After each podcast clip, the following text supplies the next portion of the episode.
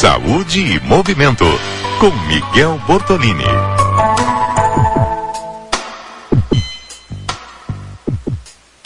Você sabia que os exercícios físicos podem contribuir para melhorar os sintomas da osteoporose? É exatamente sobre isso que o professor doutor Miguel Bortolini fala hoje. Vamos ouvi-lo. Olá, ouvintes da CBN. Hoje vou falar para vocês sobre exercícios físicos e osteoporose. Você já ouviu falar na osteoporose?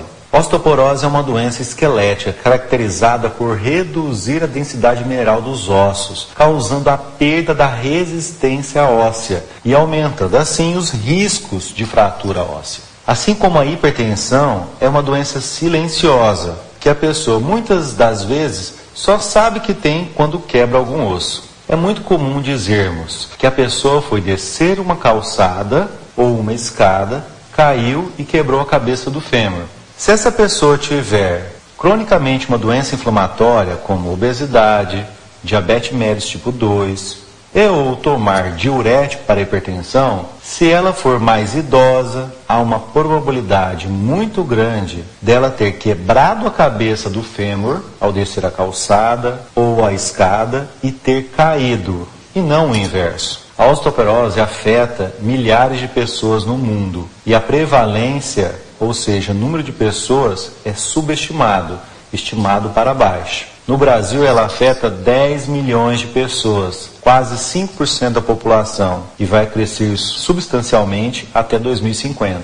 As fraturas são muito comuns em pessoas com osteoporose, particularmente na cabeça do fêmur, como relatado anteriormente. Além, é claro, em vértebras da coluna ou na parte distal de um osso do braço chamado rádio, bem pertinho do punho. Adivinhe qual é a principal forma de prevenção à osteoporose? Uma dieta rica em cálcio e exercícios físicos regulares, especialmente os existidos, como a musculação. Esses hábitos de vida devem ser realizados durante toda a vida. Mas a fase melhor para preparar o futuro da pessoa idosa e ou adulta é na juventude. Senhores gestores de escola e pais de alunos em idade escolar, o fortificar dos ossos deve iniciar desde a infância e adolescência. É nesse início da vida que colocamos mais massa óssea que retiramos dela. É como se fosse uma caderneta de poupança. Colocamos na fase inicial da vida, na juventude, e vamos sacando esses ossos, esse dinheiro, na fase senil, na velhice. Assim, venho mais uma vez reforçar a importância da educação física escolar. Então, de qual exercício estamos falando?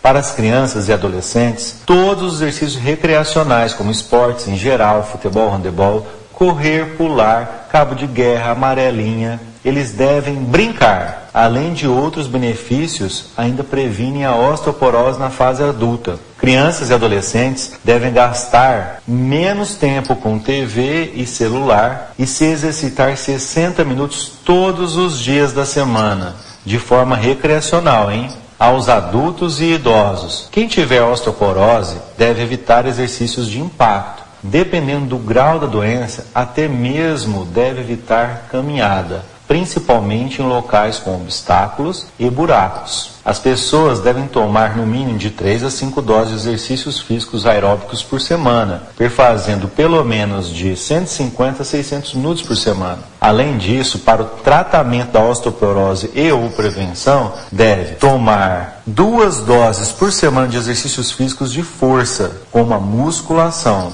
Mais uma vez, muito obrigado pela oportunidade de falar para vocês. Movimentos para ter saúde.